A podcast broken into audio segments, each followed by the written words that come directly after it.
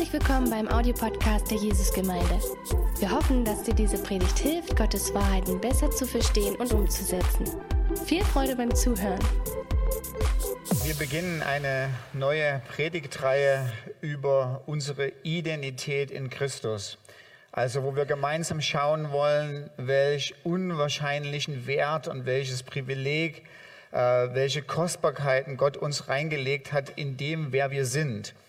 Ähm, wenn, man, wenn du dir einfach so im Internet anguckst, was so die verschiedenen Jahrzehnte sich darum gekümmert haben, was in Gemeinden gepredigt worden ist und was heute gepredigt worden ist, ähm, wirst du mitkriegen, dass wir mit der Predigtreihe nicht wirklich außer der Reihe fallen, sondern dass das ein Thema ist, was momentan ähm, in vielen Gemeinden gepredigt wird und das hat Vor- und Nachteile. Aber ein Vorteil, den es definitiv hat, ist, dass man mit der derzeitigen Kultur die in der westlichen Welt vorherrschend ist, interagieren kann, also mit der nichtchristlichen ähm, äh, Kultur, weil äh, unsere Umgebung, besonders die junge Generation, fragt sich, ähm, wie noch keine andere Generation vor uns, wer bin ich eigentlich? Äh, was bin ich eigentlich? Wofür lebe ich eigentlich? Ähm, keine Generation vor uns war so verzweifelt zu fragen und hat auch gleichzeitig so meiner Meinung nach vollkommen irre Lösungsansätze, worin man denn seine eigene, seine eigene Identität findet. Also ich weiß nicht euch, ob das aufgefallen ist, aber ganz oft begegnet einem jetzt schon die Frage, wie identifizierst du dich? Ähm, also bin ich schwarz oder weiß oder da muss man nochmal nachgefragt werden, nach welch, mit welchem Geschlecht identifizierst du dich? Da merke ich dann, dass ich aus der vorhergehenden Generation komme, weil ich mir meistens denke, dass das doch ziemlich offensichtlich ist.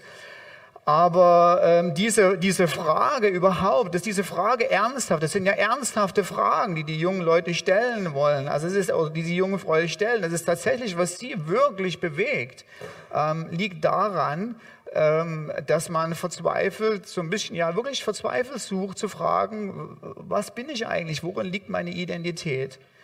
Dass das überhaupt so in Frage gestellt wird, dass das so ein riesengroßes Loch ist, ähm, ist natürlich ähm, unter anderem auch die Frucht des Atheismus. Also ich kann mich zu meinen eigenen Schulzeiten daran erinnern, ich glaube, muss so achte, neunte Klasse gewesen sein, da, entweder hatten wir Ethik oder Biologie, ich weiß nicht mehr genau. Aber ich weiß noch, wo ich gesessen habe und ich weiß noch, wie der Lehrer vor mir gestanden hat und gefragt hat, was macht denn uns besonders als Menschen? Wer sind wir als Mensch? Und die Antwort nach einiger Diskussion war, in Unterschied zu den Tieren benutzen wir Werkzeuge und wir heben die Werkzeuge auf. Ähm, ja, das findet ihr lustig, aber das, das ist Ach so, okay. äh, ja, also der eine oder andere findet es vielleicht lustig, aber das war die echte Antwort für eine ganze Lebensfrage. Der Unterschied zum Affen besteht darin, dass ich mein Werkzeug aufhebe. Also der Affe macht das übrigens auch. Der fischt auch mit einem Stock irgendwo so die Banane ähm, aus der Flasche oder so, die man ihm da hinstellt. Aber dann schmeißt er die in den Busch. Und ich zu Hause sammle meinen Keller halt voll. Ne? Ähm und ich habe damals, ich habe ich hab damals da gesessen als 13, 14, 15-Jähriger und habe mir dazugehört und habe gedacht, nee, ja, da, da ist irgendwie mehr. Ich wusste nicht, was das Meer ist, aber das kann es doch nicht sein. Ähm, und so übrigens meine eigene Geschichte, wie ich zum Glauben gekommen bin. Es gab mehrere Bausteine in meinem Leben. Einer der Bausteine war, als ich dann 16 war, wir an der Ostsee gecampt haben mit der Schule und mein Zeltmitbewohner in der Kirche eine Bibel gekauft hat und aus welchen Gründen ich auch immer auch eine Bibel gekauft habe. Ich habe es geschafft, mich durch Vorwort durchzuarbeiten, weil ich gedacht habe, das gehört zur Bibel dazu. Ähm, also da ging es halt um Septuaginta und masoretischen Text und so. Und ich dachte mir, wer liest das? Aber dann wurde es spannend, dann wurde es spannend, weil dann kam die Schöpfungsgeschichte, dann kam Gott ins Spiel. Ich habe es zwar nicht weiter als irgendwo bis zur Arche Noah geschafft, ich glaube noch nicht mal, aber ähm, der Gedanke, ja, äh, dass es hier einen Gott gibt, der auf so eine ganz besondere Art und Weise den Menschen geschaffen hat und gesagt hat, du bist ein Ebenbild Gottes, du bist von mir geschaffen. Ich war damals noch ein Atheist, bin nicht gleich Christ geworden, aber es hat mich zu einem gottgläubigen Menschen zumindest gemacht oder hat mir die, Tür geöffnet, zumindest in gewissem Stück an die Existenz Gottes zu glauben, weil die Idee, wer bist du eigentlich, was die Bibel vorschlägt, viel mehr mit der Realität kongruent ist, als das, was der Atheismus, mit dem ich aufgewachsen ist, ähm, mir gesagt hat. Im Atheismus gibt es keinen intrinsischen Wert. Im Atheismus hast du keinen Wert. Der einzige Existenzgrund, warum du da bist, ist, dass eine zufällige Mutation dir den Vorteil gegenüber dem Schimpansen gegeben hat. Und dass dieser Vorteil dir und deinen Eltern und deinen Urgroßeltern den Vorteil gegeben hat, sich besser vorzupflanzen als der Schimpanse. Deshalb ist der Schimpanse vom Aussterben bedroht und du lebst. Das ist wirklich so. Das ist hart auf hart. Also ich weiß nicht, ob ihr euch daran erinnern konntet. Wir, wir, hatten, wir hatten ja mal ähm, diese, äh, diese, diese Veranstaltung Opium fürs Volk, wo wir eine Podiumsdiskussion gemacht haben ähm, mit einem Atheisten. Und wir haben ihm dann so ein bisschen Fragen gestellt und haben ihn auch gestellt, worin besteht der Sinn des Lebens. Und der, der Thomas, ein ganz lieber Mann, ähm, aber als Atheist hat gesagt, weißt du, weißt du was, wir müssen uns aufhören, unsere kurze Existenz zu bejammern. Ähm, es ist vollkommen sinnlos zu fragen, warum bin ich eigentlich da? Es gibt keinen größeren Grund. Den Grund muss ich mir selber schaffen. Ja? Ich muss mir selber mein eigenes Lebensziel schaffen. Und da genau sind wir an dem Problem, nämlich, dass der Mensch denkt heutzutage, er muss sich seine eigene Identität selber schaffen. Ja? Er kann kreieren, er kann ausdenken, er kann definieren, wer er ist. Und dann kommt man eben dazu, dass der eine lieber eine Frau sein will, obwohl er einen Bart hatte oder keine Ahnung, nicht nur einen Bart hat, einen y, über in jeder Zelle seines Lebens, seiner, in jeder Zelle seines Existenz ein Y oder Y-Chromosome drin, drin sind. Der andere sagt, meine Identität ist meine Karriere. Die nächste Frau will das super sexy Supermodell sein. Der nächste will ein Kämpfer für Umweltgerechtigkeit sein. Und so ist jeder auf der Suche, was Besonderes zu sein und sich abzuheben von den anderen.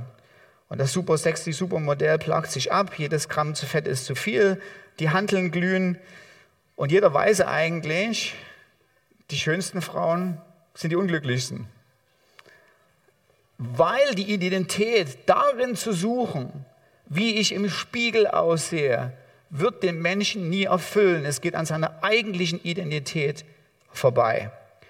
Und keiner will es wahrhaben, aber ich finde es immer so heilsam. Ich weiß nicht, ob euch das auch so geht, aber ähm, ähm, es gibt ja so bei YouTube so die, die Stars von gestern, also meine Lieblingsschauspieler von gestern, wie sie heute aussehen. Ja? Und gelegentlich, ja nicht so oft, ja, aber so keine Ahnung, einmal im Jahr oder so, ähm, gucke ich mir das an, weil es, es amüsiert mich so fast so ein bisschen und es bringt einen zurück auf die Realität. Ja? George Clooney, er war ein gut aussehender Mann, der Frauenschwarm, ja. Na gut, okay. Reese Witherspoon, Russell Crowe, Angelina Jolie. Und dann könnten wir so weitermachen. Das, worin Leute ursprünglich mal gesagt haben, das bin ich, ist nach kürzester, kürzester Zeit doch ziemlich enttäuschend, oder?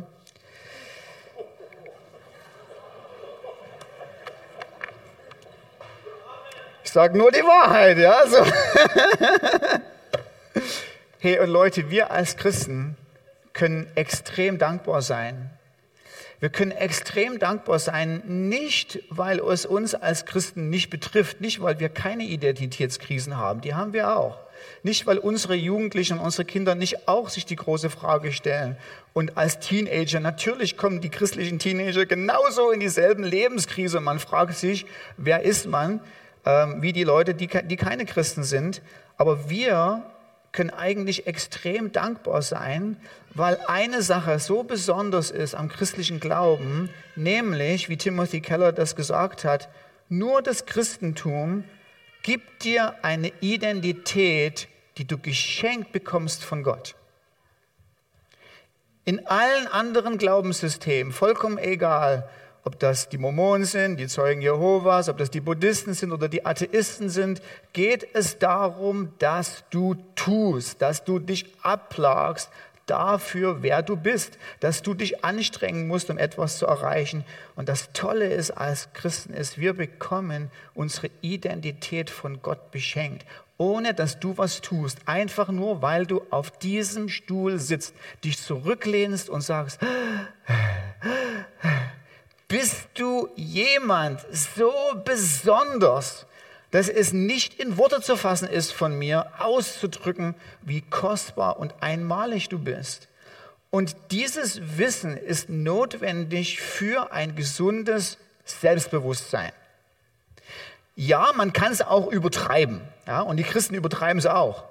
Äh, und zu viel des Guten ist auch nicht gut. Es geht nicht den ganzen Tag im christlichen Glauben immer nur darum, wer bist du eigentlich? Weil Teil ähm, der, der emotionalen Gesundheit unter Christen ist auch eine gewisse Selbstvergessenheit.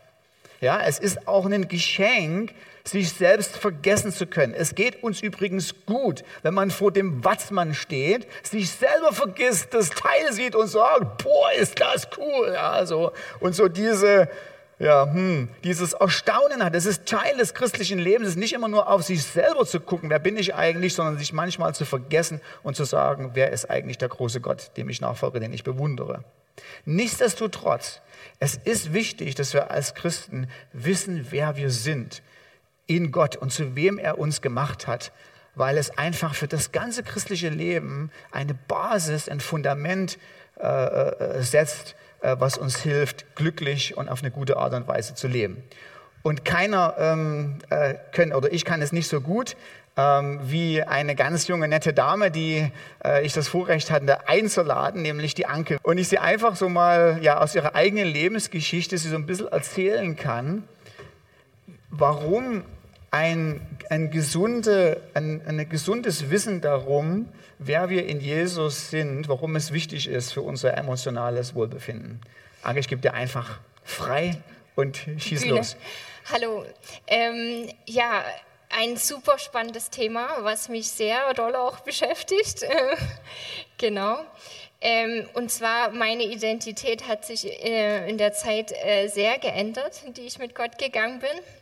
Ähm, ja, ich bin aufgewachsen, ähm, genau, und äh, ja, so den Stempel, den ich gemerkt habe, ist Mängelexemplar. Das war so, ja, das Gefühl, was mir vermittelt wurde. Ähm, genau, ich hatte irgendwas an mir als kleines Mädchen, als, äh, als Teenager, was geschlagen werden musste. Ähm, genau, bei Meinungsäußerung habt ich nicht so. Und ja, genau, einfach nur mitlaufen und ja, meine Identität als, als Kind, als Jugendlicher war einfach nur, ähm, ich bin Versager. Ich äh, mache mach mich am besten unsichtbar, weil dann ecke ich nirgendwo an. Weil offensichtlich kann ich das nicht vermeiden. Und ja, ähm, habe mir ganz viele Überlebensstrategien als, als Kind irgendwie angeeignet. Ne? Das ist so, die Psyche macht das einfach. Das, genau. Ähm, ja, dann habe ich, äh, als ich 17 war, Gott kennengelernt. Ich hatte einen Schüleraustausch in Amerika gemacht und bin da von meiner Gastmutter mal in eine äh, freie Gemeinde gekommen und habe Gott da kennengelernt und dachte mir, boah, was ist das für ein Gott? Das ist so cool, das will ich auch haben. Schön. Genau, aber ja, die Identitätsfrage blieb für mich leider immer noch ungeklärt. Ähm, ich wusste, Gott liebt mich, und aber das irgendwie wollte das nicht in mein Herz gehen. Das war total schwer. Das, ich habe damit gehadert. Mhm. Und ja, 2018 haben Stefan und ich geheiratet. Und auch das fiel mir schwer zu verstehen, dass, dass er mich liebt. Ich habe ihm immer gefragt, warum, warum? Äh, ich ich konnte es nicht verstehen. Ähm, und seine Antworten haben mir natürlich auch nicht gereicht. ähm, genau, tut mir leid, Stefan. genau, ja, und ähm, wir haben 2008 geheiratet, es tut mir leid. ja, genau, aber genau, äh, ganze Zeit später ähm, hat mich das eingeholt. Ja. Ich habe versucht, das immer so unter Decke und das mache ich nicht auf. Das ist so die Truhe im Keller oder so. Aber irgendwann hat mich das eingeholt. Da hatte ich, äh, also da war ich in Psycho psychologischer Behandlung. Ich hatte Depression und posttraumatische Belastungsstörung. Ähm, ja, ich war einfach nicht mehr ich selbst. Ich, ich konnte frühst nicht mal aufstehen. Das war hm. gar nie denkbar, ja. Dass ich heute hier bin. Krass. Gott. Genau. Und ja, woran das liegt, ist einfach, ähm, ja, das war das Gefühl so, ich habe nichts mehr, ja. Ähm, mein, mein Job musste ich aufgeben, weil es halt auch nicht mehr ging, weil ich zu krank war. Und ja, ich fühlte mich echt ganz tief unten. Und, ähm, aber ich kann euch sagen, sogar in der Psychiatrie ist Gott da. Das ist echt so, so Hammer, ja. Irgendwie, man ist ganz unten, aber selbst dort ist Gott da. Und das konnte ich erleben. Und auch so, die Treue von Gott. Und das ist was, was ich wirklich, das hättet ihr mir alle erzählen können, aber es hätte nicht in mein Herz gepasst. Mhm. Aber das zu erfahren, dass Gott treu ist, dass er mir die Hand hält. Ich hatte immer wieder dieses Bild, dass Gott seine Hand nach mir ausstreckt. Komm, wir gehen zusammen. Und das hat mir so viel Kraft gegeben. Und einfach dranbleiben, auch diese Sinn erneuern, was Elve schon gesagt hat in dem Bibelvers, das war, war für mich sehr, sehr schwer, das zu brechen, was über mich ausgesagt wurde. Ähm, damit zu ersetzen, was Gott über mich sagt. Ne? Mhm. Gott ist nicht, äh, ist leider nicht so sichtbar wie andere Menschen. Er war auch noch nicht so sichtbar in meinem Leben, als ich klein war. Aber es hat mehr Gewicht und den Gedanken, den schlechten Gedanken sagen, stopp, Gott sagt was anderes. Und habe gemerkt, wie mehr und mehr Gott das segnet, wie mehr und mehr Gott das wirklich in mein Herz fallen lässt. Und ja, heute geht es mir richtig gut. Das ist so cool. Ähm, ich habe die Freiheit, mich selber zu entscheiden, wie ich reagiere. Es ist nicht mehr nur Überleben und eine Situation passiert und ich bin in irgendeinem Modus drin, dass ich reagiere, sondern ich kann mich frei entscheiden, mhm. wie ich reagiere. Ähm, genau. Und ja, ich, ich weiß, dass Gott treu ist, dass Gott zu mir hält, dass es eine Liebe ist, die ich nicht, egal was ich anstellen würde, ich könnte es nicht verlieren. Danke, wir schätzen das. Kannst du noch behalten.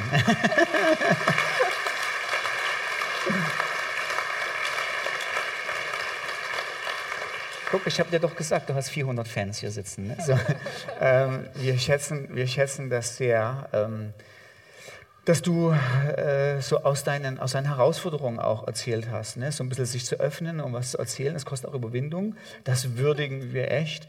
Ähm, vielleicht kannst du für diejenigen, die vielleicht das muss ja nicht so, das müssen nicht in derselben schwierigen Kindheit gewesen sein wie du, aber vielleicht kannst du einfach ein Gespräch sprechen für all diejenigen von uns, die noch nicht wirklich so richtig sicher sind darin, wer wir in Jesus sind. Okay? Und dann, falls ihr Fragen an Anke habt, könnt ihr sie danach nach dem Gottesdienst sehen. Jesus, danke, dass du treu bist. Du bist treuer als jeder und alles andere. Du weichst nicht von der Seite. Danke, dass wenn wir das Gefühl haben zu fallen, du da bist. In den dunkelsten Stunden, in den schwierigsten Momenten bist du da und hältst deine Hand hin. Ich bitte dich, dass das mehr und mehr in unser Herz fällt, wer du wirklich bist und zeig uns, wie du uns siehst. Hilf uns, das zu ersetzen, was, was, was die Welt über uns gesagt hat, was Menschen über uns gesagt haben, mit deiner Wahrheit zu ersetzen. Jesus, hilf, dass, dass wir ja, immer wieder erinnert werden an, an, an Lieder, an, an Bibeltexten, irgendwas, wenn, wenn wieder die Gedanken kommen, die, die nicht gut sind, dass wir was dagegen halten können. Danke, dass du ja, uns stark machst. Und ich bitte dich, dass du jeden neu zeigst, was seine Identität, ihre, seine, ihre Identität in dir ist. Danke, Jesus. Hm, Amen. Vielen Dank, liebe Anke. So, deshalb ähm, wollen wir kurz so ein bisschen noch einsteigen ähm, von einen der Dingen, wie Gott uns gemacht hat. Wir haben in den nächsten Wochen tolle Sachen vor, uns anzugucken, wer wir als Braut Christi sind, wer wir als Söhne Gottes sind. Und ich möchte euch heute so ein bisschen hm, Geschmack machen dafür, wer wir als Ebenbild Gottes sind. Also wie Gott uns einfach geschaffen hat, äh, so wie wir von unserer Natur aus im Menschen sind. Ihr könnt euch daran erinnern, dass in der Schöpfungsgeschichte Gott die Welt nach einem gewissen Muster ähm, erschafft. Das heißt, an unterschiedlichen Zeitabschnitten sagt er immer, es werde, außer in der dritten Person Singular. Und aufgrund des kraftvollen Wortes Gottes entstehen die Dinge, ähm, ja, wie die Welt so heute ist. Mit einer Ausnahme, wenn es zum sechsten Tag kommt und der Mensch geschaffen wird. Und da steht folgendes in 1. Mose, Kapitel 1, Vers 26 bis 27. Und Gott sprach, lasst uns Menschen machen in unserem Bild, uns ähnlich. Sie sollen herrschen über die Fische des Meeres, über die Vögel des Himmels und über das Vieh und über die ganze Erde und über alle kriechenden Tiere, die auf der Erde sind. Und Gott schuf den Menschen nach seinem Bild nach dem Bild Gottes schuf er ihn, als Mann und als Frau schuf er ihn. Was hier selbst der unbedarfte Leser gleich merkt, ist, dass der krönende Punkt der Schöpfung ähm, die Erschaffung des Menschen ist. Also da wird nicht einfach nur so zwischendrin irgendwie so im, im Beisatz geschaffen, sondern wir kommen, also sozusagen, du geschaffen wirst wirklich an den Höhepunkt der Schöpfung. Und anstelle es werde, wie Gott alle anderen Dinge geschaffen hat, in der dritten Person Singular, was hier beschrieben wird, bekommt der Leser sozusagen einen Einblick in die geheimen Gedanken Gottes, also was Gott in sich selber denkt. Er sagt, lasst uns den Menschen schaffen nach unserem Bild. Ähm, und ähm, während die Tiere jeweils entsprechend ihrer Art, also steht immer, die Vögel wurden entsprechend ihrer Art geschaffen, die kriechenden Tiere nach ihrer Art, wird der Mensch nach Gottes Art in Anführungsstrichen gebildet. Und was man sieht, ist, dass der, bei der, beim krönenden Abschluss der Schöpfung Gott den Menschen wirklich mit so einem ganz persönlichen Touch erschafft. Ja, der Mensch ist auch aus der Erde geschaffen. Er ist kein zweiter Gott, er ist in gewisser Weise auch ein demütiges Teil der Schöpfung, aber Gott haucht ihn an ähm, und versieht mit seinem eigenen Atem äh, einen wirklich ganz persönlichen Touch. Wenn wir uns die, das angucken, diese beiden, diese beiden Worte, die der Schreiber hier verwendet für nach seinem Bild, uns ähnlich, ist das erste hebräische Wort, was uns auffällt, das, das Wort Selem, nach seinem Bild.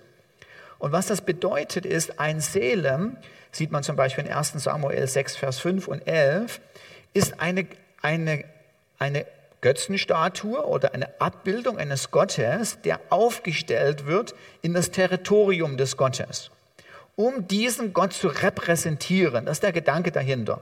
Also, die, was die heidnischen Völker gemacht haben, sie haben ihr Territorium markiert, indem sie ihren Hauptgott genommen haben, an die Grenze stationiert haben und gesagt haben, hier herrscht dieser Gott.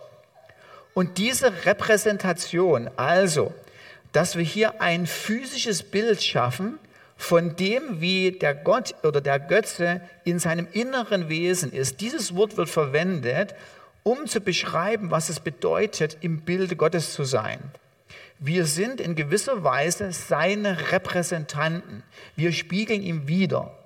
Das zweite hebräische äh, Wort, was wir hier sehen, was ähm, äh, hier im 1. Mose Kapitel 1 verwendet wird für Gottes Bild, ähm, ist das Wort Demut. Und das Wort Demut ähm, beschreibt eigentlich tatsächlich so, dass jemand jemand anderem ähnlich ist. Also es wird zum Beispiel im Hesekiel verwendet, wenn Hesekiel schreibt, da war etwas, das war wie. Das sah aus wie. Da ist jemand ähnlich wie die Beschreibung, die da ist. Das heißt, was diese beiden Worte hier machen, ist, dass der Mensch beschrieben wird als der Repräsentant Gottes, der Gott ähnlich ist, der irgendwo, wenn du den Menschen anguckst, du ein Stück weit auch den supergenialen, ewigen Schöpfer drin entdeckst. Im Ebenbild Gottes geschaffen zu sein, vermittelt also einen ganz enormen Wert und ein unwahrscheinliches Privileg, denn nur der Mensch ist im Ebenbild Gottes geschaffen. Also es gibt unterschiedliche Kategorien von Engeln, die wesentlich intelligenter, kraftvoller und glorreicher sind als wir. Ich weiß nicht, ob ihr euch daran erinnern könnt. Ähm, Johannes war in der Offenbarung, ist ihm ein Engel begegnet und er war so weg von den Socken, von der Herrlichkeit Gottes, von der Herrlichkeit, die er im Engel gesehen hat, dass er auf den Boden gegangen ist und nur noch anbeten konnte, weil er so überwältigt war. Also ist mir noch nicht passiert. Ähm, und dir wahrscheinlich auch nicht. Aber selbst dieser Engel, so groß seine Herrlichkeit auch ist, ist nicht im Ebenbild Gottes geschaffen.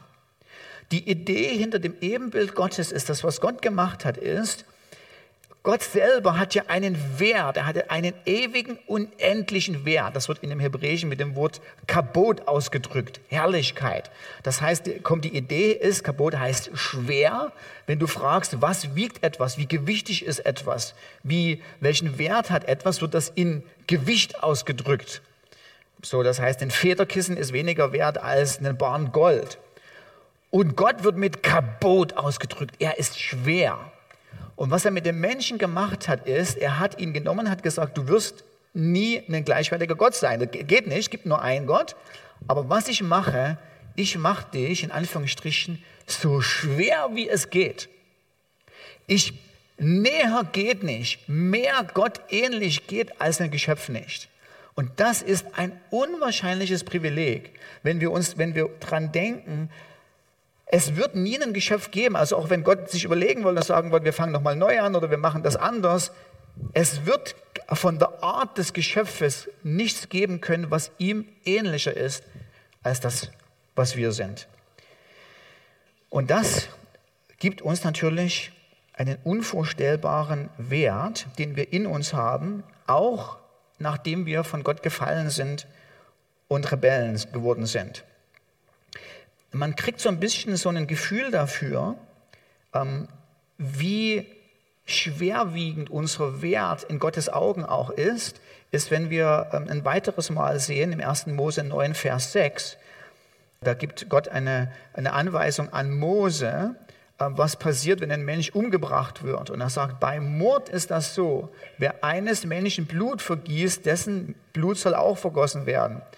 Also ähm, ist in einer gewisser Weise eine Berechtigung für eine Todesstrafe bei Mord.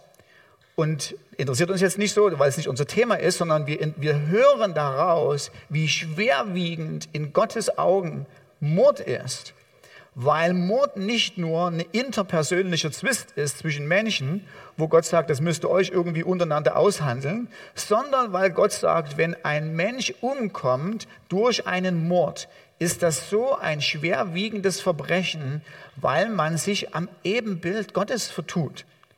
In gewisser Weise tragen wir wirklich, wir sind keine Götter, wir sind Geschöpfe, aber wir tragen in uns eine göttliche Würde mit uns, indem wir Gott ähnlich sind und seine Repräsentanten sehen.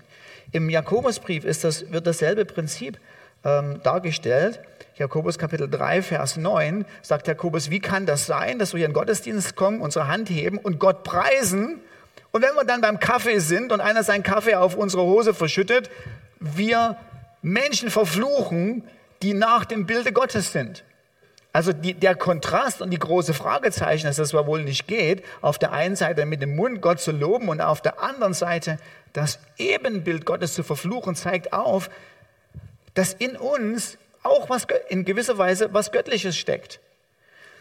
Und diesen Wert, diese Kostbarkeit zu entdecken, ist was, ist was ganz Besonderes. Das Bild Gottes bedeutet, dass wir als ganze Person, sowohl körperlich als auch geistig, in gewisser Weise unserem Schöpfer ähneln.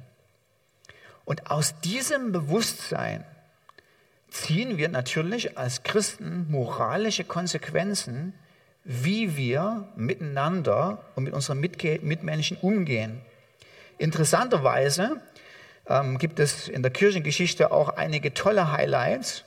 Und eines der Highlights ist, dass die Christen generell ähm, und in dem Zitat, was ich euch gleich zeigen werde, im Besonderen aufgefallen sind, dass sie mit Mitmenschen, auch mit nichtchristlichen Menschen anders umgehen, weil sie gemerkt haben, dass die Leute, die vor ihnen stehen, nicht definiert werden durch Status, nicht durch Besitz, nicht durch IQ, nicht nach dem, wie viel Geld du hast, sondern sie werden definiert. Die Christen haben Menschen und andere Menschen, selbst Andersgläubige, immer definiert als wertvolle Ebenbilder Gottes. Und ich möchte euch etwas vorlesen, nämlich wie der Kaiser Julian, der kein christlicher Kaiser war, sondern das war derjenige, der wollte das Rad zurückdrehen. Man nennt ihn auch der Julian der Abgefallene, weil der wollte eine Reformation des Heidentums wieder anfangen. Der hat auf die Christen geguckt und hat Folgendes gesagt. Dann hat es genervt. Er hat gesagt, wie, wie, wie können wir die wieder ausrotten? Und seine Idee war dahinter, der Grund, warum Christen so besonders oder warum der christliche Glaube sich so äh, sich aus oder einer der Gründe, warum er sich ausgebreitet hat im ersten Jahrhundert, ist, weil der christliche Glaube besonders gefördert wurde durch den liebevollen Dienst an Fremden und durch ihre Fürsorge für die Bestattung der Toten. Also die Christen sind auf eine würdevolle Art und Weise auch mit den Leuten umgegangen, die gestorben sind. Es ist ein Skandal, dass es keinen einzigen Juden gibt, der bettelt und dass die gottlosen Galiläer, zunächst, das ist eine Bezeichnung für die Christen, also das bist du, du bist ein gottloser Galiläer, und dass die gottlosen Galiläer sich nicht nur um ihre eigenen, sondern auch, um uns, sondern auch noch um unsere Armen kümmern, während diejenigen, die zu uns gehören, vergeblich nach der Hilfe suchen, die wir ihnen leisten sollten. Ist das nicht ein Zeugnis für Christen? Das, das kommt aus dem inneren Wert her, aus der inneren Überzeugung her, wie Christen Menschen gesehen haben, als wertvolle Ebenbilder Gottes, die man auf eine würdige Art und Weise behandelt. Aus diesem hohen, aus diesem hohen Wert haben Christen schon immer behinderte Menschen besondere Fürsorge gewährt, währenddessen sie in den, Ab, in den Augen von anderen ähm, Abfall waren. Aus diesem hohen Wert, wer der Mensch ist, haben Christen sich eine noble Aufgabe gemacht, ungeborenes Leben als wertvoll anzusehen, völlig egal, was pränatale Diagnostik offenbar macht. Ich kenne, ich habe von, leider nur vom Hörensagen gehört, dass es in, unserer, in der Gemeinde eine Familie gibt, ähm, die aufgrund ähm, äh, von medizinischen Untersuchungen äh, genau wusste, dass ihr Kind nicht lange die Geburt überleben wird. Und diese Familie hat sich entschieden, ähm, das Kind, obwohl es zu der Zeit möglich war, nicht abzutreiben, sondern genau in dem Bewusstsein zu wissen, wir werden es nur wenige Stunden oder wenige Tage in den Arm halten. Entschieden, das Kind auszutragen, es im Mutterleib zu, zu lieben, es als es geboren wurde, an die Brust zu nehmen und zu Gott zu weinen und sagen, das ist eins deiner kostbaren Geschöpfe. Und das Kind ist, ich weiß nicht, nach wenigen Stunden und nach wenigen Tagen äh, ähm, gestorben. Und ich habe es nur von dritter Person gehört, aber meine Augen waren feucht, weil ich so stolz auf die Eltern war und so mitfühlen konnte, dass es so gut ist, dass der Mensch so mit dem Ebenbild Gottes umgeht, auch wenn es uns Mühe und Kraft und Herzensschmerz kostet. Und ich weiß, dass ein unwahrscheinlicher Lobpreis gegenüber Gott äh, durch die Familie vorgekommen ist. Aus diesem Grund haben Christen ganz eigene Werte, wenn es um die Frage der Sterbehilfe geht, weil es nicht nur darum geht, ob man wie viel Schmerzen man hat oder ob es irgendwo, keine Ahnung, man, man genug vom Leben hat, sondern es geht darum, dass wir Ebenbilder Gottes sind und das Recht auf Leben und Tod nicht in unsere Hand gegeben wurde, sondern in die Hand dessen, der uns geschaffen, der uns geschaffen hat. Wenn wir vielleicht noch so ein, so ein, kleines, so ein kleines Stückchen Abriss ins Neue Testament kommen, sehen wir, dass der Gedanke vom Ebenbild Gottes im Neuen Testament weitergeführt wird. Im Neuen Testament ist es so, ähm, dass wir, wie wir schon im Jakobus gesehen haben, wir als geschaffene Ebenbilder Gottes angesehen werden, auch trotz unserer rebellischen, sündigen Natur. Aber noch etwas Besonderes passiert, nämlich in dem Augenblick, wo, oder vielleicht nochmal einen ganz kleinen Schritt zurück, als Jesus kommt, ist Jesus auch im Bilde Gottes, aber im Bilde Gottes in einer Dimension, die das Ganze sprengt, die weit wesentlich darüber hinausgeht, über was wir eben gerade gesprochen haben. Jesus im Bild Gottes bedeutet, dass er wirklich nicht nur Gott ähnlich ist, sondern dass er Gott gleich ist. Dass wenn du Christus siehst, du Gott siehst. Das heißt, dass auch seine unteilbaren Eigenschaften, also Gott hat Eigenschaften, die er teilt, wie zum Beispiel Liebe, Barmherzigkeit, das können wir auch. Wir können Liebe zeigen, wir können Barmherzigkeit zeigen. Und dann hat Gott als Gott Eigenschaften, die kann er nicht teilen. Wie zum Beispiel Leben in uns in sich selbst zu haben. Also nichts anderes zu brauchen außer sich. Das haben wir nicht, weil ich merke schon, dass ihr auf die Uhr guckt und was zu futtern haben wollt. Ja? Weil ihr kein Leben in euch habt. Ja? Hättet ihr Leben in euch, wie Gott würdet ihr da sitzen und immer noch glücklich und zufrieden sein. Aber weil ihr was braucht, sozusagen von außen, ja, guckt ihr schon so langsam und sagt so, naja gut, okay, drei Minuten geben immer noch. Ja? Das hat, das hat Christus so, wie Gott es hat. Christus hat als zweite Person der Dreieinigkeit Leben in sich. Er ist unendlich, er ist ewig, er ist allmächtig, er hat Eigenschaften, die wir als Geschöpfe äh, so nicht haben. Dann passiert Folgendes. Christus ist im Ebenbild Gottes auf eine, eine Art und Weise, die die Dimension sprengt.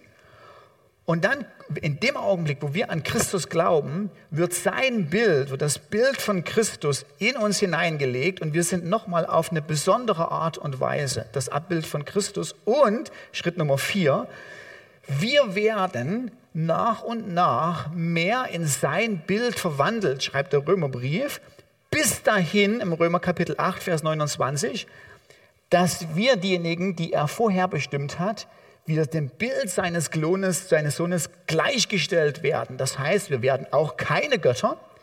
Wir werden auch im Himmel immer noch wahrscheinlich essen oder trinken und nicht Leben in uns haben. Es gibt immer noch Kaffee und Fisch und was auch immer. Wir sind immer auch noch nicht allwissend und allmächtig. Wir sind immer noch Geschöpfe, werden nicht angebetet, sondern wir werden anbeten. Aber wir werden in all den anderen Eigenschaften, die teilbar sind, Christus komplett ähnlich sehen. Das heißt, wir werden einen unwahrscheinlich schönen Auferstehungskörper haben. Ich habe es vielleicht schon mal gesagt, aber so mein Lieblingszitat ist immer so dann so, die Frauen werden zum allerersten Mal in den Spiegel gucken und rundherum glücklich sein. Ja? Ähm, ja? Wir werden vor Herrlichkeit einfach nur leuchten und ihr hattet mir nur noch drei Minuten gegeben, deshalb kann ich es nicht weiter ausführen. Es wird, es wird phänomenal sein. Vielleicht können wir nur noch kurz den, kurz den Blick zurück machen, wie, wie leben wir jetzt? Dieses innere Bewusstsein auf der ersten Seite, ich bin ein gottähnlicher Repräsentant Gottes. Ich habe in mir einen Wert, der wirklich nicht vergleichbar ist. Wir lassen mal Gott, Gott weg jetzt. Da, Gott sprengt immer, sowieso immer alle Kategorien. Aber selbst im Vergleich zu Engeln komme ich mit einer Würde und einem Respekt daher, dass die Engel nicht sagen, ja du mieser Erdling,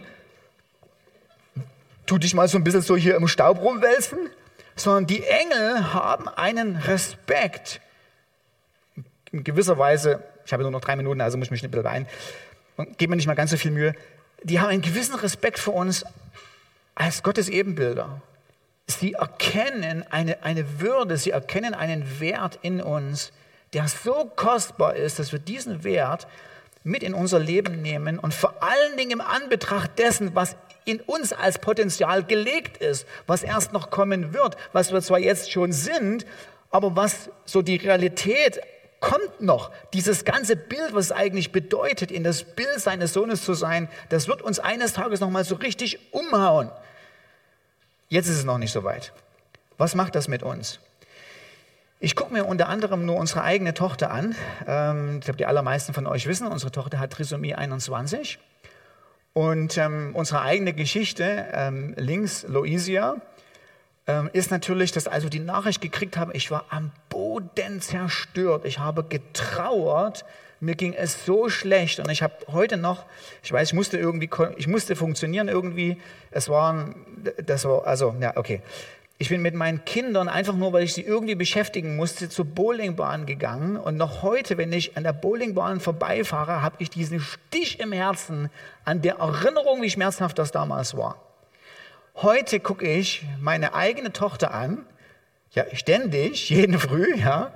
Ich muss euch ganz ehrlich sagen, manchmal ist es so, denke ich noch mal selber drüber nach und denke mir so, ach ja, stimmt ja, sie hat eigentlich Trisomie 21. Ich merke es eigentlich meistens gar nicht mehr, also nicht, dass ich realitätsfremd werde, sondern weil eine andere Realität mir viel deutlicher ständig vor Augen ist, nämlich, dass sie ein Ebenbild Gottes ist. Ich sehe, ich, es ist wirklich so. Ich mache das nicht einfach nur so, weil man was Nettes sagt und weil man irgendwie nett sein muss, sondern es ist so, ich sehe sie und es macht mir nichts mehr. Es ist nicht so, ja, also die Frage steht, die Frage steht im Raum, wird sie mal lesen können, wird sie mal nicht lesen können? Wird sie mal im, irgendwo in einem Büro arbeiten oder als Verkäuferin oder wird sie immer nur irgendwie so Hilfstätigkeiten ausführen können, wo sie nie selbstständig denken und handeln können? Aber das ist vollkommen egal, weil man sieht diesen Mensch als Ebenbild Gottes. Man sieht ihn nicht nur übrigens als hilfsbedürftige Person, lass uns das Leben so angenehm wie möglich machen, sondern man sieht diese Person plötzlich als, als eine Person mit Wert und Gewicht, die Gott repräsentiert. Unabhängig, und das ist das Tolle, unabhängig von IQ, Geld, Klamotten, Schönheit, da ist etwas, was Gott in uns gelegt hat, was so einen tollen Wert hat. Und weil Christen das wissen, leben sie auf eine ganz andere Art und Weise. Und ich glaube, wir können dankbar dieses Wissen, im Ebenbild Gottes geschaffen zu sein, mit durch unseren Alltag nehmen, genüsslich es genießen, dankbar zu sein, durch die Gegend zu laufen und, und sozusagen, ich danke dir Gott, ja, dass ich kein Engel bin, ich muss es nicht sein. Ich bin ein Mensch. Ja, so nicht zu toppen. Es ist was ganz Kostbares. Da liegt eine Würde und ein Wert drin, den wir selber annehmen können, der einfach nur befreiend ist. Und der uns natürlich hilft, auf eine angenehme Art und Weise auch mit all den Menschen umzugehen, die zwar genauso Ebenbilder Gottes sind, aber noch nicht wissen, welchen Schatz eigentlich Gott in sie reingelegt hat. Lass uns gemeinsam aufstehen und unseren Schöpfer dafür danken.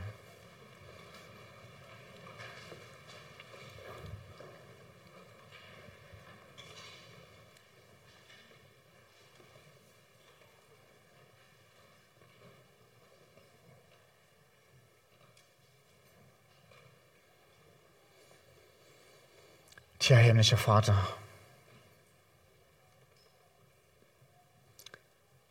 wir stehen vor dir als deine Geschöpfe, als diejenigen, nachdem du die Welt geschaffen hast, du aufgehört hast zu sagen, lass uns diejenigen machen nach ihrem Bild, sondern in dem Augenblick hast du einen Einblick gegeben in dein tiefstes Inneres und hast uns gesagt, hast gesagt lass uns den Menschen nach unserem Bild machen uns so nahe wie möglich. Mit so viel Kabot, mit so viel Herrlichkeit, mit so viel Potenzial, das mehr als Geschöpfe gar nicht möglich ist. Und Vater, wir danken dir für dieses unwahrscheinliche Privileg, annehmen zu dürfen, wer wir sind annehmen, zu sagen, ich danke dir, dass ich, dass ich dein Ebenbild bin. Ich danke dir, dass du mich als Mann, als Frau geschaffen hast. Ich danke dir, wie du mich als dein Repräsentant in Lebenssituationen gestellt hast, ohne Fünfer im Lotto, ohne Yacht, ohne Fernreisen ohne dass mich jemand groß kennt, ohne dass ich im Fernsehen bin, ohne dass ich Albert Einstein sein muss. Und trotzdem mit einem unvorstellbaren Wert und einer Würde.